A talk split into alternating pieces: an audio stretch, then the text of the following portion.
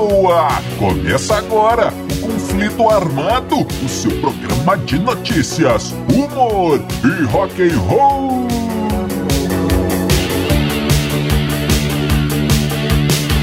E vamos para as manchetes de hoje.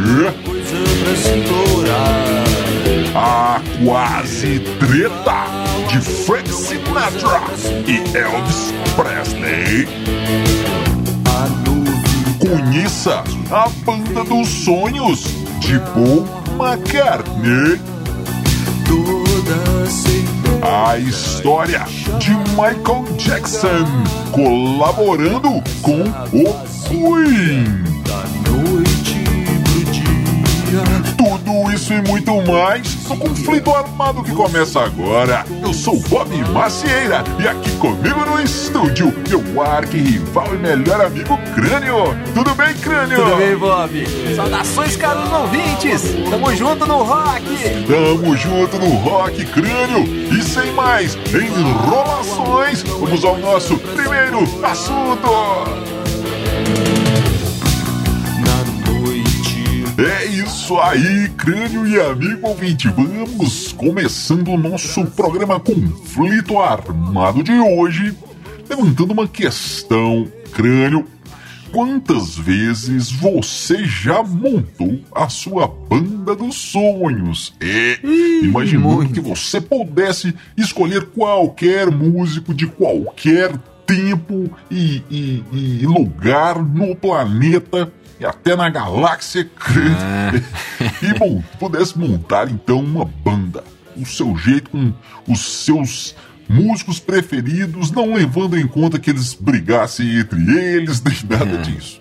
Fossem de estilos diferentes. Quantas vezes nós já fizemos isso, todos nós, fãs do rock and roll, é, é crânio, fãs da boa música. Infinitas. Então, o que que acontece? Em 2019, perguntaram para Paul McCartney, qual seria a sua banda dos sonhos? Qual seria, como ele montaria é, uma lista dessa? Lembrando que o próprio Paul talvez estaria em nove entre dez dessas listas aí, ou como, ou como o cantor, ou como um baixista, é crânio. Pois é. é. Então, vamos à, à, à lista do, do, do, do Paul. Olha lá. O primeiro, o Batera. Batera segundo Paul McCartney na banda dos sonhos no super grupo supremo seria seria John Bonham, o batera do Led Zeppelin. E Crânio, o Paul disse, contou uma história que, na verdade, o John Bonham chegou a gravar uma música com Wings. É a música Beware My Love, é. que na verdade só foi lançada em 2014 mas chegou a gravar e Paul comentou que ele era então um, um, um grande amigo, um batera fantástico, né?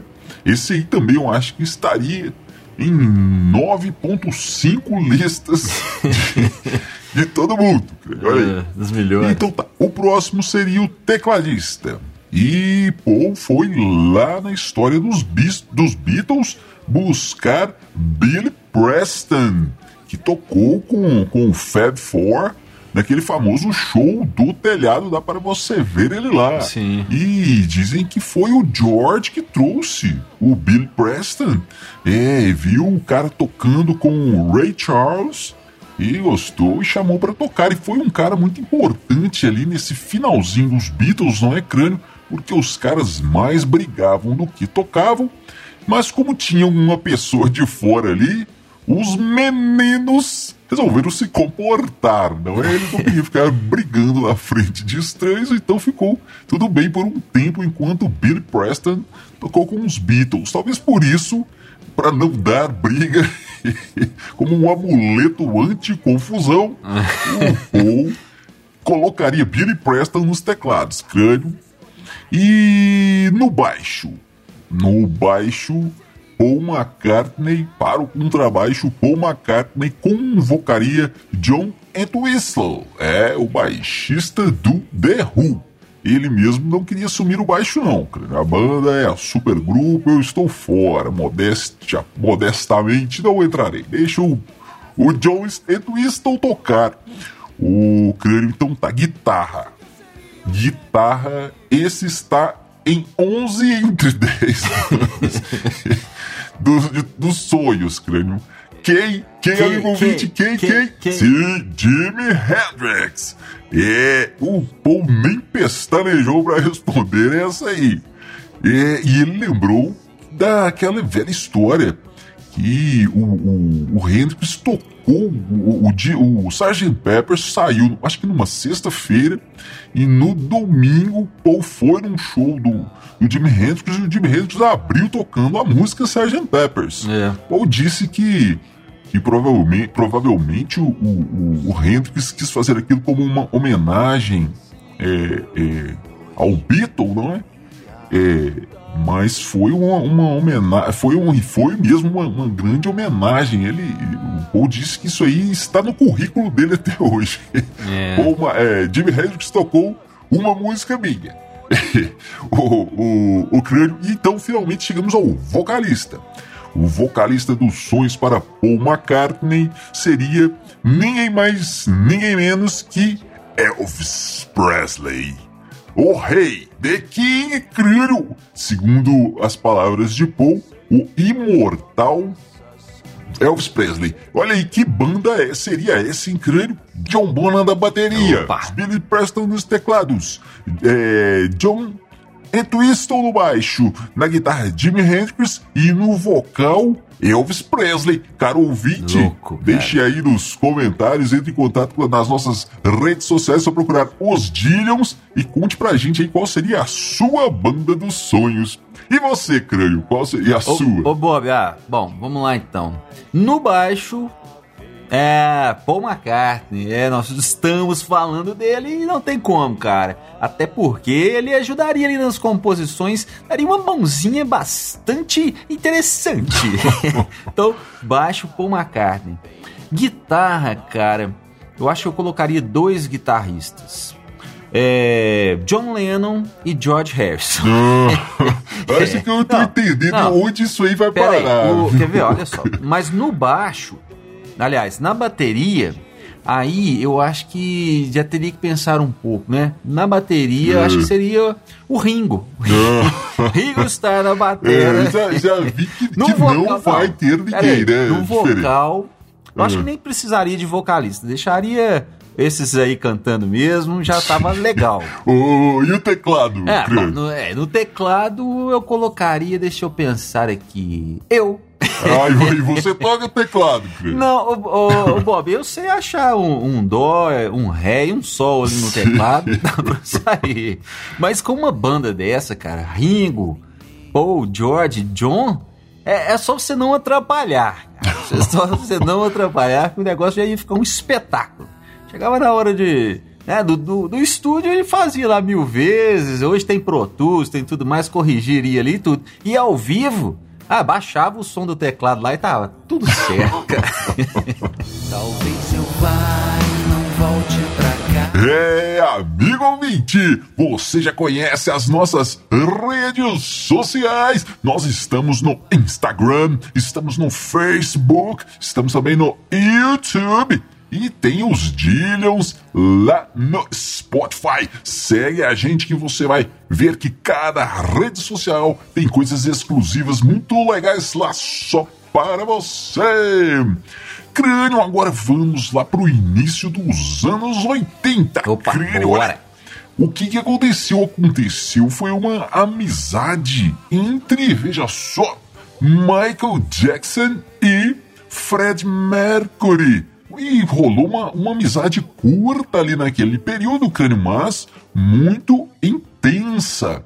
Tudo começou quando, quando Michael Jackson começou a ir num show atrás do outro que o Queen estava fazendo lá em LA, em Los Angeles. Eles foram se aproximando e acabaram tendo uma, uma breve amizade ali. Mas essa amizade foi tão intensa, crânio, eles ficaram tão amigos que Michael Jackson chegou a ter a ousadia, a pachorra de, boa, essa é boa. de dar palpites na música do Queen. Veja só, ele disse que eles precisavam, que o Queen precisava fazer uma música mais dançante, creio. Um negócio mais swingado. Faz aí, galera, que vocês vão fazer ainda mais sucesso, principalmente aqui nos United States, principalmente aqui na, na América. E, e, veja só, uh, os caras ouviram, crânio. Até e, e, o que, que aconteceu? John Deacon, o baixista, chegou para a banda com aquele é, aquela linha de baixo de Another One Bites the Dust, Sim. inspirada nessa, nessa, nesse, nessa dica aí, nesse conselho do, do Michael Jackson. E eles foram nesse caminho, fiz, fizeram uma música mais dançante ali, é, é, pensaram em algo mais, né, mais, mais disco que estava na, na moda naquele momento ali. E, o, e, e fizeram a música e levaram para o Michael Jackson ouvir. E aí, Michael, era isso que você estava pensando? Michael Jackson ouviu e disse: Galera, aprovado. É isso aí. Lancem que vocês vão fazer sucesso. E assim foi feito, crânio. Em outubro de 1980 saiu a música. Uh, essa música chegou em sétimo lugar no Reino Unido, crânio, mas nos Estados Unidos ficou em primeiro lugar. Ficou hum. em primeiro lugar por, por três semanas. Eu ficou por 13 semanas no top 5 e 31 semanas na parada americana, crânio. Michael Jackson estava certo ou não? É, certíssimo, né, Bob? Certíssimo. É, e é o tipo da coisa, nem todo mundo tem essa visão aí do, do, do sucesso, né? Nem todo mundo tem essa visão do mercado. Para falar a verdade, nem todo mundo tem essa visão comercial. Por que não dizer comercial? Sim. Né? É, parece um palavrão, principalmente na época parecia um palavrão. Mas é isso aí, todo mundo quer, quer ganhar grana, todo mundo quer encher os seus cofrinhos, né? Sim. E se você junta uma música de qualidade, como é o caso aí, e, e, com, e tem esse apelo comercial, você juntou o melhor de dois mundos, né? Por que não? Mas como sempre tem um, tem que ter um chato, tem que ter um para discordar e geralmente é quem? O batera, né? Oh, caso, não foi diferente. O baterista, o Roger Taylor, ficou chateado, ficou magoado. Não, nós, vocês estão querendo levar a banda para um negócio mais funk, mais disco. Não, eu quero é rock, eu quero é rock. Mas ele foi voto vencido e os caras fizeram do jeito que, que tinha que ser feita a música, né? E deu no que deu, sucesso e grana pra galera. E aí, Bob, pra, pra castigar o Roger Taylor, que estava muito pitizento, eles não deixaram ele tocar na música. Você, o que você ouve ali não é o cara tocando direto, é um loop, né? um trecho da, da, da, da, da bateria que ele tocou, mas fica repetindo, ele não tocou o tempo inteiro, só um pedacinho fica repetindo a música toda, né? Sim. Isso é um castigo para você o Roger Taylor para você aprender a não discutir com o rei do pop. Ele mandou fazer funk, vamos fazer funk. Tá bom. Nem te falar. Ô, crânio, e essa história agora vai nos levar lá para os anos 1950, 1960, olha aí, e vai confrontar dois dos mais populares artistas do século XX, talvez os dois mais populares artistas do século XX, Elvis Presley e Frank Sinatra. Olha aí, é. o ano é 1957. Frank Sinatra vai no jornal falar sobre o sucesso do momento. O rock and roll chegando carregado por Elvis Presley. O Frank Sinatra foi lá dar o seu pitaco. E ele. ele, ele abriu a, a caixa de ferramentas, cara. Ele Sim. foi falar que o rock era falso, que era cantado, tocado e escrito por idiotas. Disse que era obsceno, tinha letras sujas Olha Cara, aí, crânio, isso é o rock dos anos pois, 50. Pois é, Veja só, é. imagina o que, que o Frank Sinatra falaria das músicas de hoje, mas é. tudo bem, isso é outro assunto. E aí, crânio, depois dessas pauladas que o Frank Sinatra deu no Elvis através da mídia, ah, isso não ia ficar assim. Não, não. Elvis respondeu. E ele disse o seguinte, crime, olha só, ele disse que admirava muito o Frank Sinatra. É, que ele tinha todo o direito de falar o que ele quisesse. Que ele era um sucesso, Frank Sinatra era um sucesso. Elvis disse que Frank Sinatra era um grande ator, mas que ele talvez estivesse enganado sobre isso aí do rock, que o rock era uma tendência. E disse Crânio que aconteceu a mesma coisa com Frank Sinatra quando ele começou. Ele era uma tendência nova e foi criticado. É, pois é. Olha, olha é, a classe do Elvis. Exato. Tudo bem. Isso aí, crânio, na verdade, acalmou a fera, acalmou o Frank Sinatra que estava vendo o seu poderio, o seu império ser abalado por essa história de tal, esse tal rock and roll que estava chegando aí.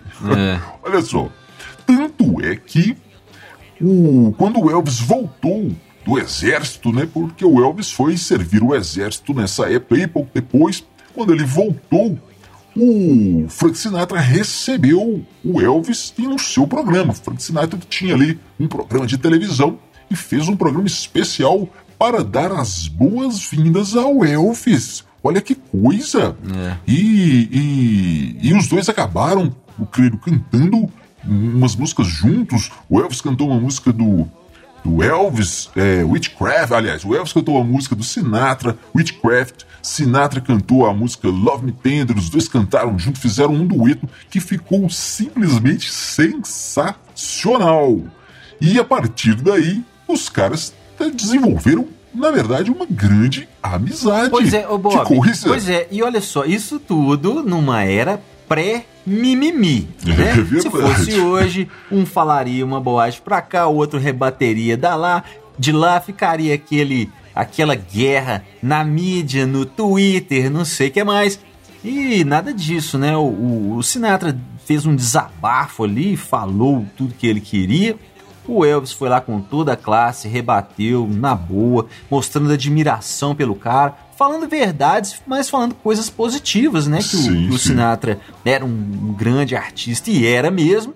E a treta acabou por aí, os dois acabaram é, é, grandes amigos e, e, seguiram a carreira, né? Uma carreira impecável, em vez de uma mancha aí que hoje a gente já tá falando de uma treta expondo podres um do outro, aquela coisa que a gente cansa de ver hoje, não. Ficou um negócio em alto nível ali e pronto, os dois ficaram muito amigos mesmo. Tanto que o, que o Sinatra lamentou muito a morte do Elvis em, em 77. Sim, né? sim, sim. O Sinatra, na verdade, passou por uma coisa muito parecida. Né? Quando ele começou, também teve um sucesso extraordinário. Aliás, foi essa história de fã, é, enlouquecida, grupo, né? Grupo, não sei, mas fã enlouquecida tipo bitomania, assim, começou com o Sinatra. O primeiro foi o Sinatra. Então ele passou por esse mesmo preconceito e não aprendeu e foi lá ficar com, com que queria arrumar treta com o Elvis, né?